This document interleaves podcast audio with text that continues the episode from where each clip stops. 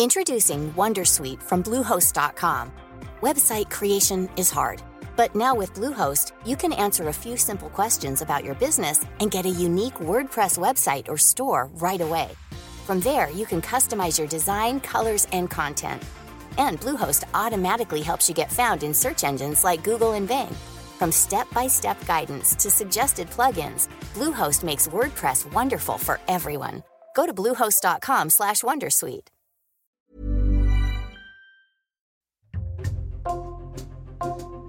Bonjour, c'est Jules Lavie pour Code Source, le podcast d'actualité du Parisien. Émile, deux ans et demi, a disparu de la maison de vacances de ses grands-parents au Haut-Vernay dans les Alpes de Haute-Provence le 8 juillet.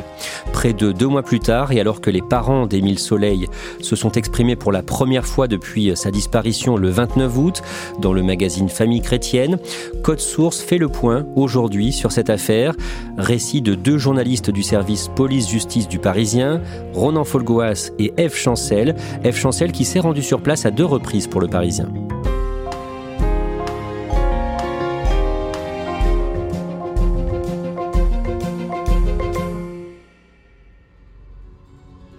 F. Chancel, à quoi ressemble la commune du Vernet, le hameau du Haut-Vernet et les montagnes aux alentours, les Alpes provençales?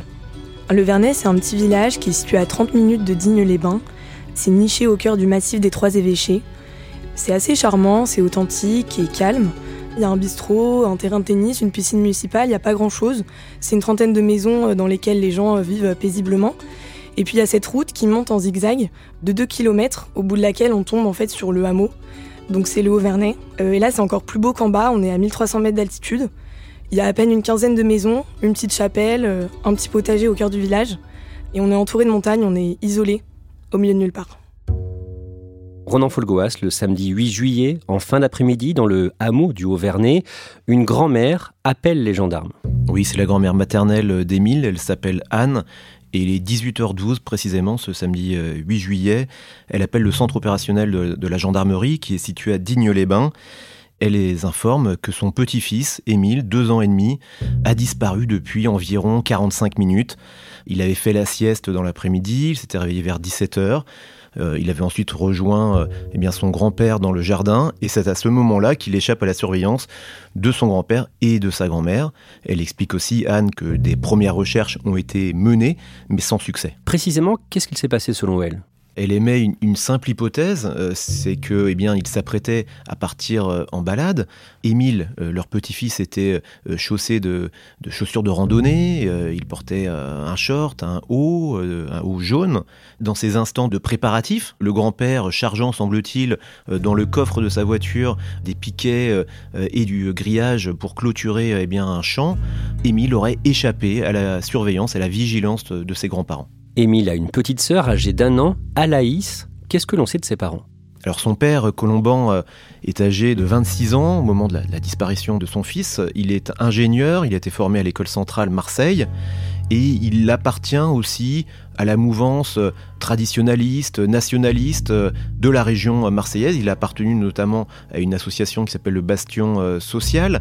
Il a été même impliqué euh, dans une affaire de ratonnade en 2018 qui lui a valu un renvoi devant le tribunal correctionnel d'Aix-en-Provence. Finalement, il a été blanchi, relaxé dans cette affaire. Aucune charge n'a été euh, finalement retenue contre lui. Par ailleurs, eh bien, euh, sa compagne euh, semble épouser aussi les mêmes convictions religieuses et même politiques. Elle a appartenu, elle aussi, au bastion social. Et donc c'est un couple qui mène une existence euh, assez discrète, assez paisible, assez modeste aussi dans une euh, maison située à une trentaine de kilomètres au nord de Marseille qui s'appelle la Bouilladis. Et ils ont eu, eh bien, après Émile, un, deuxième enfant, une petite fille euh, qui est née un an plus tôt. La famille vit donc à l'année à la Bouilladis, à 30 km de Marseille, mais elle possède ici une maison de vacances. Ce sont les grands-parents maternels qui possèdent cette euh, maison de vacances. À quoi est-ce qu'elle ressemble, F. Chancel C'est une grosse maison assez rustique, euh, en pierre grise, euh, sur deux étages. C'est une maison de montagne au mur épais, une maison familiale, dans laquelle ils ont l'habitude de tous se retrouver l'été. Et c'est aussi une maison qui sent la liberté, il n'y a pas de portail, il n'y a pas de haie pour délimiter la fin du jardin. Et d'ailleurs, dans ce jardin, il y a du linge qui sèche, il y a des transats. C'est une maison de vacances qui a l'air assez accueillante et, et vivante. Après le coup de téléphone aux gendarmes, après 18 heures, Ronan Folgoas, les recherches débutent très vite avec les gendarmes et les voisins. Immédiatement, l'appel euh, de la grand-mère maternelle est, pris au sérieux. Un enfant de deux ans et demi qui disparaît, c'est une affaire urgente et donc les gendarmes mobilisent des moyens de recherche importants dès ce samedi 8 euh, juillet dans la soirée. Ils sont suivis par des renforts qui proviennent de la brigade de recherche de, Digne-les-Bains. Dans le courant de la soirée, un hélicoptère va survoler euh, le Haut-Vernay et les environs. Chiens vont être mobilisés qui vont rechercher la, trace olfactive du petit Émile. Des drones vont être aussi déployés dans le courant de la nuit et les recherches vont être interrompues à 2h du matin et reprendre dès l'aube avec cette fois-ci le renfort de volontaires alertés aussi par la rumeur de la disparition de, l'enfant, si bien que dès les premières heures, euh, les environs sont ratissés, passés au peigne fin, mais sans succès. Un appel à témoins est lancé par les gendarmes et cette disparition inquiétante fait la une des médias.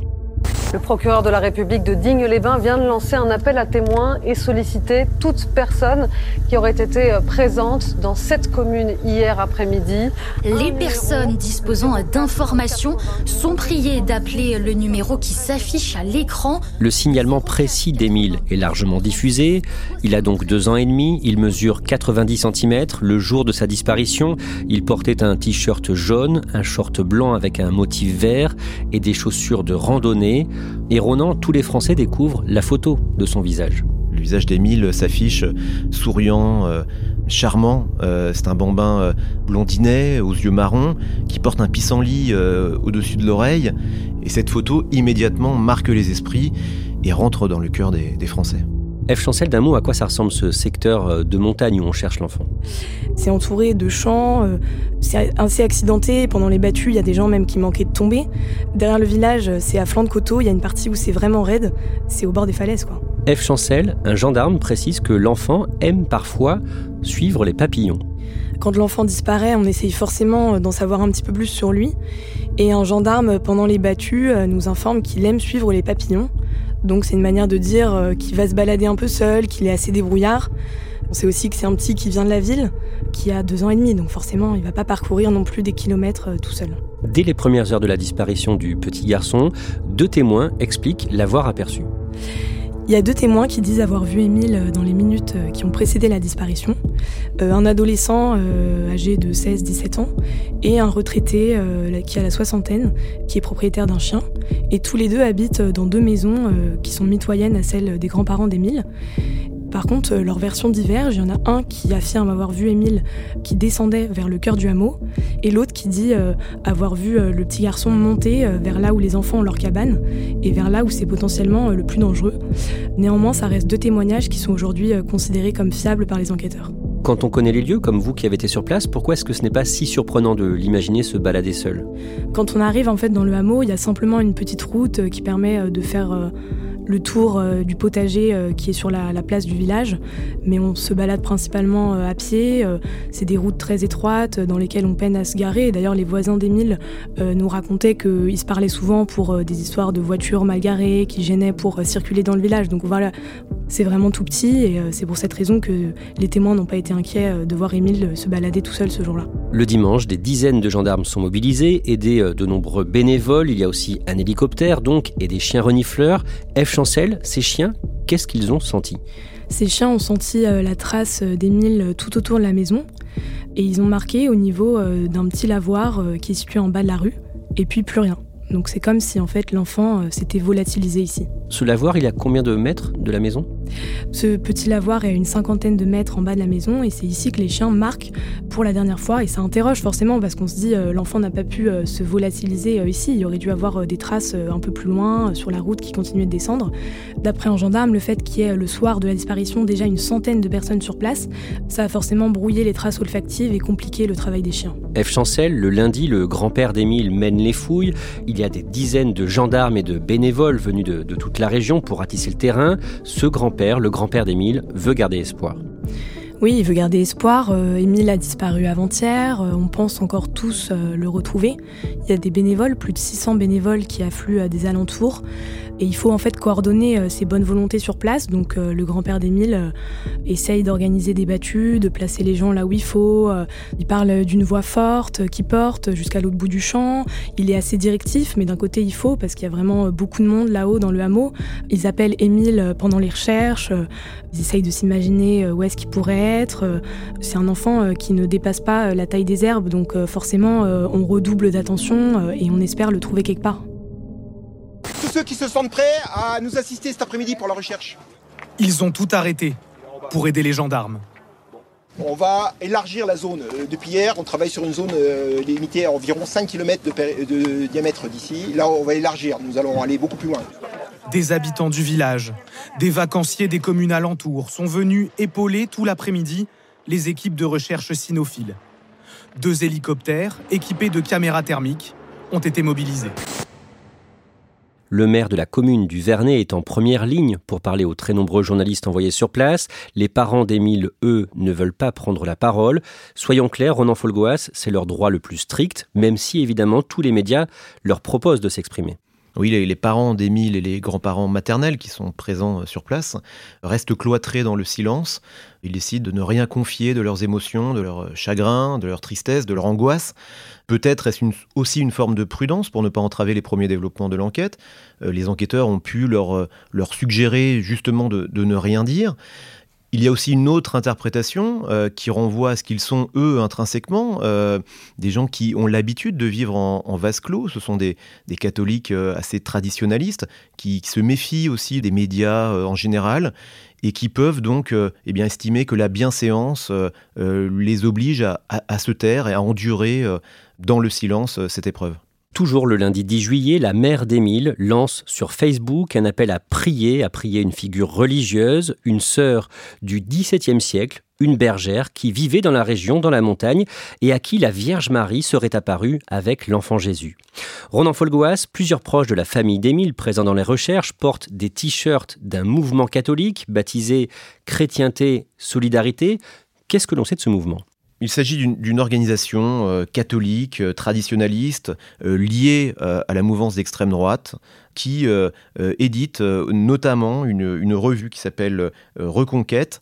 Les parents d'Émile eux-mêmes assument faire partie du Centre Charlier, une structure qui est liée à Chrétienté Solidarité.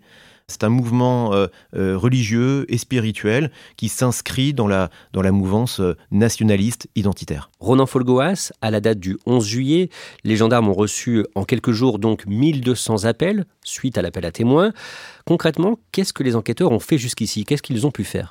Ils ont commencé par l'essentiel, c'est-à-dire fouiller les environs immédiats du Haut-Vernay, et puis en suivant une stratégie un peu de, l'escargot, ils ont élargi ce, périmètre euh, jusqu'à un, rayon de 5, euh, voire 10 km euh, dans certaines directions, sachant que l'enfant n'a pas pu de lui-même parcourir de très longues distances. Et puis ils ont mené en parallèle des auditions, d'abord concentrées sur l'environnement familial, puis parmi le voisinage du Haut-Vernay, et ils ont aussi euh, eh bien, inspecté des recoins, euh, des points d'eau, euh, des puits, évidemment, qui sont situés dans les environs du Haut-Vernay. Bref, ils ont inspecté tous ces coins et ces recoins qui peuvent servir à dissimuler le corps d'un enfant qui mesure 90 cm. Sur place, F. Chancel, tous les scénarios sont envisagés, y compris les plus surprenants. Vu qu'on n'a retrouvé aucune trace de l'enfant, on se met à penser à tout. Il y a l'hypothèse du loup qui s'en serait pris à l'enfant, ou même d'un rapace, d'un aigle qui aurait pu l'enlever. Et puis finalement, c'est des pistes qui sont assez vite écartées, étant donné qu'on retrouve aucune trace de sang, ni même un bout de vêtement euh, qui aurait pu appartenir à l'enfant. Le vendredi 14 juillet, les recherches sur le terrain organisées par la justice sont officiellement terminées. Plus les jours passent et plus l'hypothèse d'un acte criminel s'impose. F. Chancel, vous parlez avec un habitant du Haut-Vernay qui a pris soin de garder une preuve de son innocence. Là-haut, les gens commencent un petit peu à se suspecter, bien que tout le monde se connaisse. Euh, il y a des gens qui sont arrivés dans la région récemment, qui n'avaient pas forcément d'attache, alors on se demande qu'est-ce qu'ils sont venus faire là. Euh, et puis il y en a euh, qui du coup se préparent un alibi dans le cas où ils seraient possiblement auditionnés par les enquêteurs. Donc par exemple, je rencontre cet homme qui garde une preuve témoignant qu'il n'était pas au Vernet au moment des faits. il était à Digne-les-Bains en train de faire de l'essence et il garde précieusement donc ce ticket de carte bleue en me montrant bien qu'il est marqué à 17h30, donc l'heure à laquelle Émile aurait disparu. son ami, lui, peut justifier d'une occupation. Il était à la pêche dans le coin avec des amis. On a aussi cette femme qui est partie garder un chien chez ses parents dans le village voisin. Donc beaucoup de gens essayent de garder un élément matériel pour prouver leur innocence. Le jeudi 3 août, le Parisien révèle que la famille d'Émile a été visée par un acte criminel dans le passé, il y a 4 ans, en 2019, un incendie qui a touché une autre maison de la famille, à 30 minutes de route de là. F. Chancel, vous allez sur place pour le Parisien. D'abord, on est où et à quoi ça ressemble? Déjà, faut y arriver dans ce petit village. C'est une route euh, caillouteuse euh, qu'il faut mieux emprunter en 4x4 euh, si on veut aller au bout. Et on arrive là-bas, c'est encore plus petit que le Vernet. C'est six maisons une petite chapelle rose qui est bouclée à double tour. Et euh, ce qui surprend quand on arrive, c'est le calme des lieux, euh, les volets sont fermés et il n'y a personne. Ce hameau, baptisé le Boulard, il a une histoire. Et cette histoire, elle commence en 1967, quand il y a quatre jeunes étudiants de Marseille qui achètent la quasi-totalité du village. Et parmi eux, il y a l'arrière-grand-père d'Émile. Euh, ils viennent régulièrement passer les week-ends, les vacances ici. C'est un peu leur havre de paix, c'était leur rêve de se retrouver ici avec femmes et enfants pour passer les vacances. Ils achètent quelques ruines, une bouchée de pain qu'ils retapent de leurs propres mains. Ils créent une SCI, donc une société immobilière. Ils affichent euh, leur foi et leur sensibilité euh, catholique euh, traditionnaliste. Et puis ce groupe initial aurait volé en éclats. On apprend que certains d'entre eux ne pourraient plus se voir, qui se tireraient dans les pattes, ce qui justifie la création en 2012 d'une nouvelle société, cette fois-ci en comité plus restreint, destinée à la rénovation de la petite chapelle rose qui est au cœur du village du Boulard. Et donc en 2019, il y a eu un incendie volontaire. Un incendie euh, ravage euh, trois maisons euh, du Boulard et touche celle des arrière-grands-parents d'Émile. La piste criminelle est privilégiée à l'époque par les enquêteurs. Donc forcément, c'est quelque chose qui a été pris en compte dans l'enquête. Les enquêteurs cherchent à savoir si quelqu'un en voudrait à la famille d'Émile et aurait pu vouloir leur nuire. Ronan Folgoas, même si on ne le saura qu'en août, une information d'ailleurs révélée par le Parisien, le 28 juillet, l'information judiciaire, l'enquête, change de motif. Oui, la qualification s'élargit. Nous étions euh, jusqu'alors sur une recherche des causes de la disparition. Désormais, il s'agit d'une affaire d'enlèvement, d'arrestation, détention et séquestration arbitraire, une qualification euh, criminelle qui laisse la possibilité aux enquêteurs, et c'est le principal intérêt de cet élargissement, de procéder à d'éventuelles mesures de garde à vue et des déferments éventuels. Mais le procureur de la République d'Aix-en-Provence nous prévient que ce changement de qualification euh, n'a pas été induit par la découverte d'un élément euh, très particulier, décisif, qui entraînerait les enquêteurs sur la, piste de l'intervention d'une tierce personne. Il est tout à fait probable, envisageable, que la disparition d'Émile ne soit pas purement accidentelle, qu'un adulte éventuellement, ou en tout cas une tierce personne, euh, soit intervenu avant le décès de l'enfant ou après pour eh bien, euh, faire disparaître son corps. F. Chancel, le mardi 8 août, un mois jour pour jour après la disparition d'Émile, vous revenez en reportage au Haut-Vernay où une fête, la fête de la transhumance, a été maintenue. Il y a beaucoup de familles qui sont là pour l'occasion et forcément, bah, la disparition d'Émile euh, plane et reste présente. Donc, euh, moi, je me souviens de cette mère de famille qui perd de vue un instant euh, sa fille et qui s'inquiète très vite. Le maire a pourtant voulu maintenir cette fête qui fait partie des traditions et, et, qui attire du monde au Vernet. Il tient un discours d'ailleurs ce jour-là avec des bergers à ses côtés et pour autant, il n'a pas un mot pour le petit garçon. Ronan Folgoas, le mardi 29 août, les parents d'Émile, Colomban et Marie parlent dans un média pour la première fois depuis la disparition de leur enfant. Une interview accordée au magazine catholique Famille chrétienne. D'abord, ils dénoncent le traitement médiatique dont ils ont fait l'objet. Oui, ils regrettent d'avoir été caricaturés par certains médias. ils regrettent aussi des, fausses informations, en tout cas des approximations qui concernent directement notamment le papa d'Émile qui aurait été euh, éventuellement étiqueté comme trop directif euh, dans les recherches euh, des premiers jours. Bon, ils tiennent donc à rétablir leur vérité et puis à témoigner de leur foi, de leur foi catholique, qui leur permet, disent-ils, d'endurer cette épreuve et ils tiennent aussi, euh, au travers de cette interview, qu'ils ont apparemment eux-mêmes euh, sollicité, hein, c'est en tout cas ce que l'on peut comprendre, ils tiennent à remercier euh, voilà, toutes ces personnes qui, anonymes ou pas, qui ont manifesté leur, leur soutien moral ou spirituel. dans cette longue interview, les parents ne disent pas un mot de ce qui aurait pu se passer ce jour-là pour expliquer la disparition d'Émile. Ronan Folgoas, est-ce qu'il garde espoir aujourd'hui? Le père euh, d'Émile, Colomban, euh, résume tout en, une phrase lorsqu'il dit On imagine forcément le pire, mais on ne peut s'empêcher d'espérer. Et sa compagne, Marie, ajoute Cela ne nous fait pas peur de demander à Dieu un miracle.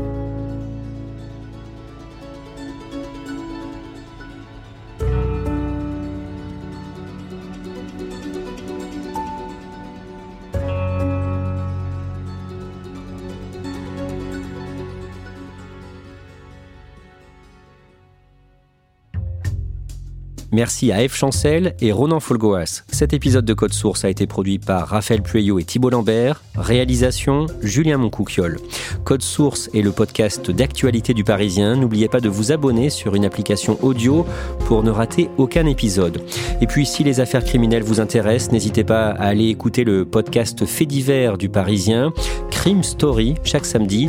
Crime Story présenté par Claudia Prolongeau avec Damien Delsoni, le chef du service police-justice du Parisien.